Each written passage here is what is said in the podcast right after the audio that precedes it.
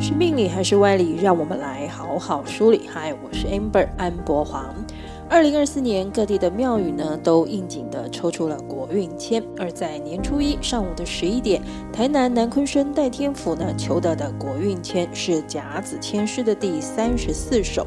新闻报道里呢说这是一支中上签，但是呢眼尖的很多读者啊、观众啊，看到签诗这个解约的地方，发现呢很多标示呢都是不吉的。呃，所以这首签诗到底是中上签，挺吉利的，还是其实没那么中上呢？现在就让我们来打开这神明的小纸条，一探究竟吧。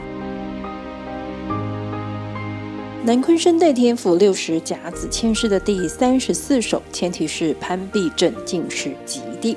南昆生代天府的签诗是以六十甲子签诗呢为原型，并且呢在地缘、人文、神灵等元素上呢做了修订。这六十则处世的箴言呢，不只是灵验，也很抚慰人心，同时呢也充满了人生的智慧，能鼓励和警惕自己。所以呢，我们来听听这第三十四首签诗的挂头故事，要对我们说些什么样的人生寓意。潘必正进士及第这首千诗的挂头故事呢，是戏曲《玉簪记》的故事情节。中国十大古典喜剧啊，《玉簪记》呢就是其中的一部，出自于明代高廉的手笔。高廉呢是明朝万历年间的戏曲家，他的著作非常的丰富啊，主要有《玉簪记》《节孝记》《草花谱》《异花谱》和《兰谱》。我们来说说这部戏曲和这段故事情节。故事的时空背景呢是设定在南宋初年，金兵入侵。戏曲故事中的女主角陈娇莲啊，不但呢家道中落，更是在兵荒马乱的时候呢跟母亲失散了。她一个人呢逃到了金陵，也就是现在的南京。在这里的一所女贞观呢出家成了道姑，道号妙常。而签诗挂头提到的潘必正呢，则是我们的男主角。他是这女贞观观主的侄儿啊，因为科举考试落榜，觉得呢没有脸回去见家里的父母，所以呢就暂时寄居在姑母的道观里。事情就是这么的偶然和巧合。潘必正呢与陈娇莲在道观里相识，也在这里相爱。但是啊，在当时的封建礼教和清规的戒律之下，潘必正和妙常的关系是不会被允许的，爱情更是不会被祝福的。所以呢，事情被道观的观主发现之后啊，潘必正的姑母，也就是道观的观主呢，就一直催促着潘必正赶紧启程去京城准备考试，还亲自的呢把人送到了江边去搭船。听到消息的陈妙常知道了潘必正要离开，是之急的赶快呢雇了个小船就追了上去。陈妙常的小船呢赶上了潘必正的船，他俩呢在江河上互相交换了彼此的定情信物。陈妙常呢将自己的碧玉鸾簪呢送给了潘必正，而潘必正呢则是把自己扇子上的这个白玉鸳鸯坠子呢赠予陈妙常。这次赴京赶考的潘必正呢中了进士，他写了封信呢向河南的老家报喜，另一封信呢就写给了陈妙常，呃，这就是一封求婚的信了。潘必正呢跟陈妙常约定了明年的春天结婚，他呢会去金陵的女贞观来娶亲。陈妙常在获得了观主的同意之后啊，潘必正呢终于是如愿以偿的迎娶了娇妻，啊，准备回河南的老家。还俗的陈娇莲呢，加入了潘家进门之后，竟然发现自己失散多年的母亲在潘碧珍的家，真的是喜出望外的大团圆呐！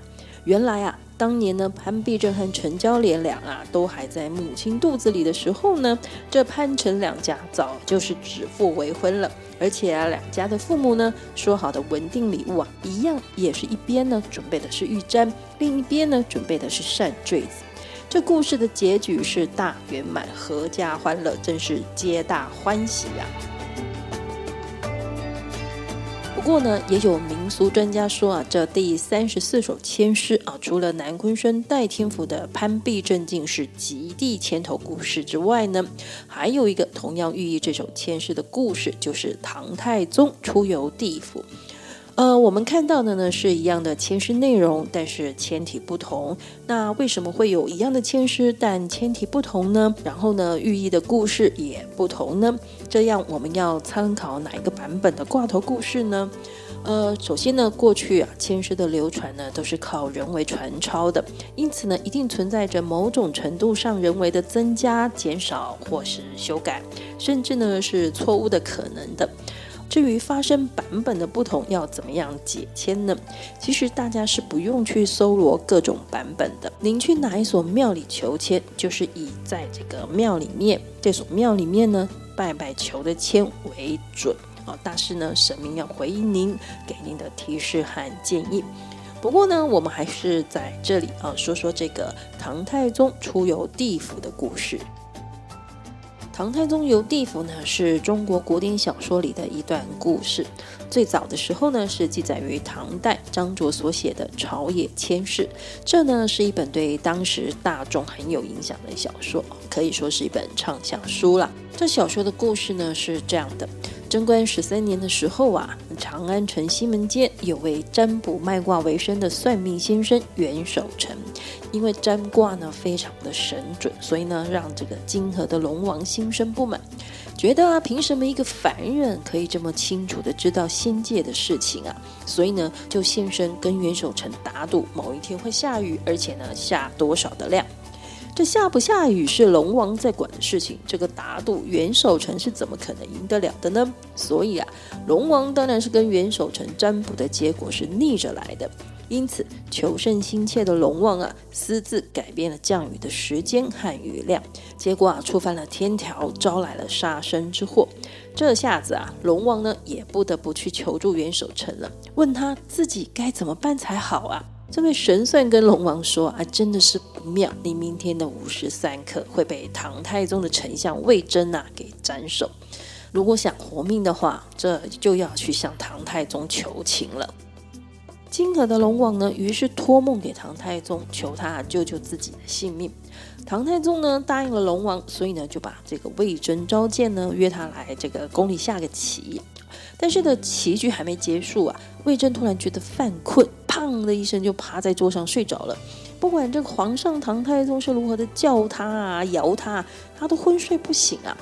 过了好一会，魏征自己醒过来了，然后立刻就跪着向唐太宗请罪啊。这时候啊，外面啊有人进来报信说，这外面的天空呢看起来不太对劲，这天上啊竟然从云朵之间掉下来龙头啊。这魏征这时候说，他刚刚不知道为什么睡着的时候呢，还做了一个梦，梦到自己呀、啊、砍下了龙头啊。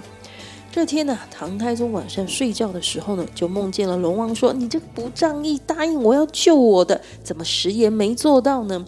而且啊，宫外还一直传来哭泣的声音，搞得唐太宗是寝食难安，夜不成眠啊。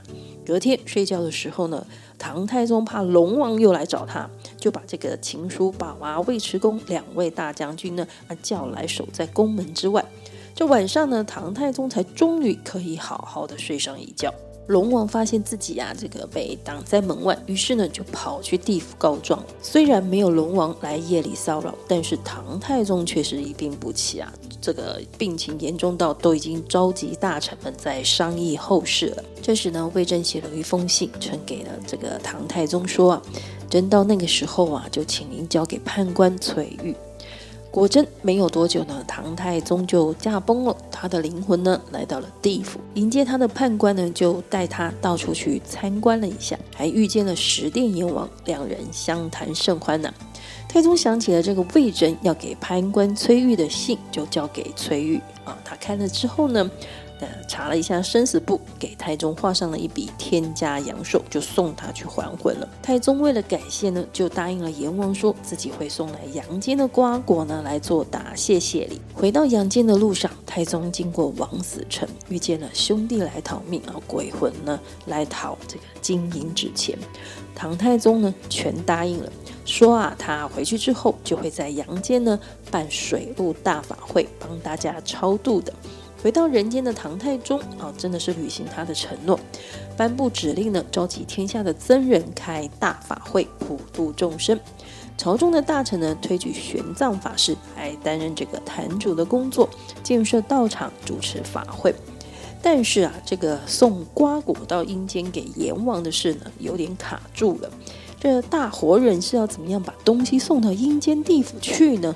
结果啊，有位名字叫刘全的人呢，自告奋勇说他愿意去。原来呀、这个刘全因为跟妻子吵架啊，结果气不过的妻子一时想不开，留下两名子女上吊死了。本来好好的一个家没了啊，这个让刘全是心灰意冷啊，也不想活了。所以呢，他愿意去送死啊，送瓜果给阎王。收到人间来瓜果的阎王呢，真的是非常开心啊，就问了刘全，怎么会是你来送东西呢？刘全呢，就把自己的事情啊，一五一十的向阎王报告。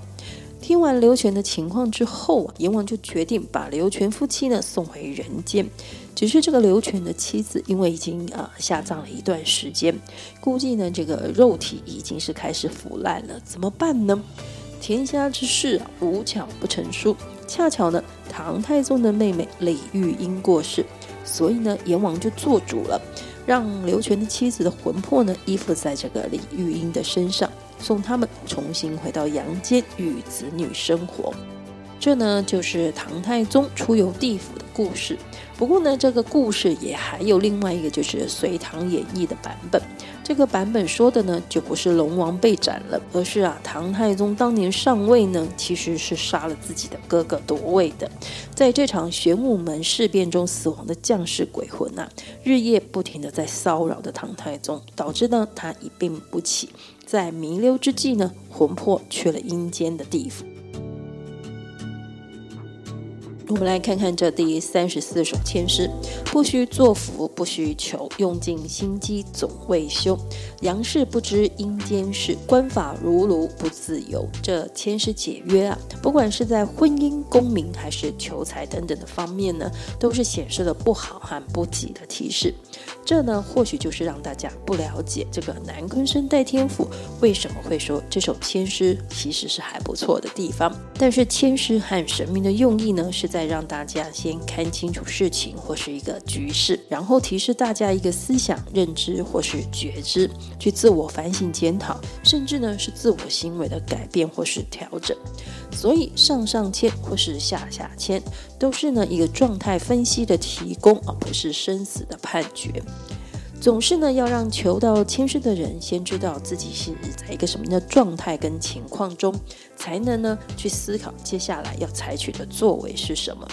所以，如果求到的是下下签，只是在说现在的情况呢对自己是不利的，因此是要先暂停，还是要改变一个方向？如果呢求到的是上上签，只是说明呢自己现在在一个比较相对优势的情况中，不要妄自菲薄啊，或是要坚持下去，更或是啊不要得意忘形。而这首签诗的意思呢，还蛮明白的，跟大家说到啊，所求所问的事情呢，并不用非常刻意的去求神祈福，意思呢是说，不要一直动脑筋的去想做一些无形上面的努力和作为，就算是你用尽心机、使尽手段，还是没有办法的。我们在阳世间的人，怎么会知道阴间的事情呢？意思啊，是说在我们这个人的高度和维度上呢，还是有另外一个面向呢，是我们不会知道的。就像我们从来也没有预期过，几年前有一个让全世界几乎停摆的疫情。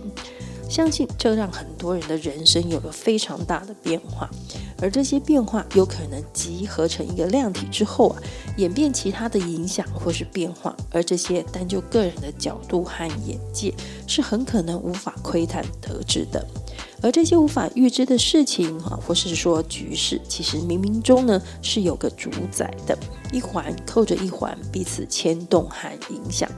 就像那些自然定律一样，非常的严谨，时间机缘到了，也一定会发生。这呢，就是千师观法如炉，不自由”的含义。这首签诗的四个句子呢，并不是单单从字面上来解释，它要传递的是一个概念，而是一个哲理的思想，还有它的含义。我们人呢，很容易从自己的立场、思维还有认知，从自己熟悉的观点去看待周遭的人事物，以为呢自己是什么都知道的，什么都明了啊，以为什么道理自己也都懂。认为呢，只要自己的行为作为都符合了这些条件，应该呢就要有对应的回报。比方说，我们会觉得善有善报。恶有恶报，因此，当我们做了善事，却遇到不好的时候呢，会心生埋怨；别人对我们做了不好的事，却没有看到他被惩罚，我们会心生不公。但是，其实不是不报，时候未到。而这个时候未到，有对方接受上天惩戒的时候未到，也有我们该知道结果的时间还没有到。但是呢，如果过于纠结在这个时候到不到，或是预设了自己认知的那个结果应该要怎么样的时候，其实就是自己不自由的开始。因为呢，我们就陷入了执着和执念了。所以呢，南昆生代天府的这首千诗的处世真言啊，就特别的写道：贫富由来无定，家资聚散如烟。